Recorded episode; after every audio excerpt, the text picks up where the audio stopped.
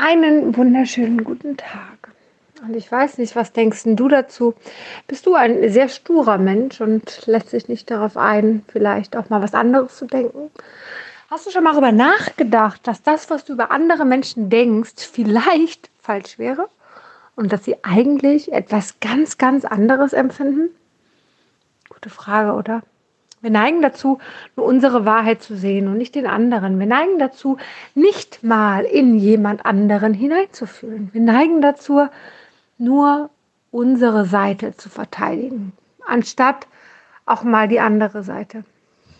Ich muss dir echt sagen, ich reagiere sehr, sehr empfindlich inzwischen darauf, wenn Menschen nur eine Seite sehen, und zwar ihre wenn sie nicht empathisch in mich hineinfühlen oder auch mal meine Seite sehen wollen oder mal hören wollen, sondern nur ihre Realität sehen wollen.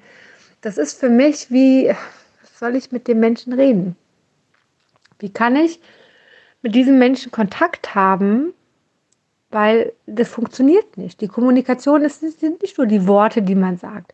Es ist nicht nur seine eigene Meinung, die, die man sagt, sondern es ist tatsächlich auch die Option, in den anderen hineinzufühlen. Das ist auch Kommunikation.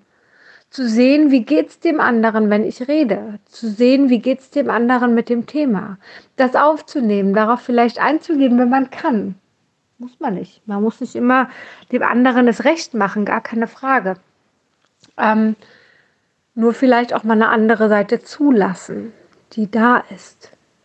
Auch wenn man sie nicht weiß, auch wenn man sie nicht sieht, auch wenn man sie nicht hört. Aber die andere Seite ist vielleicht auch da. Und wenn man sich darauf einlässt, dann hat man vielleicht ein schöneres Leben. Oder was denkst du?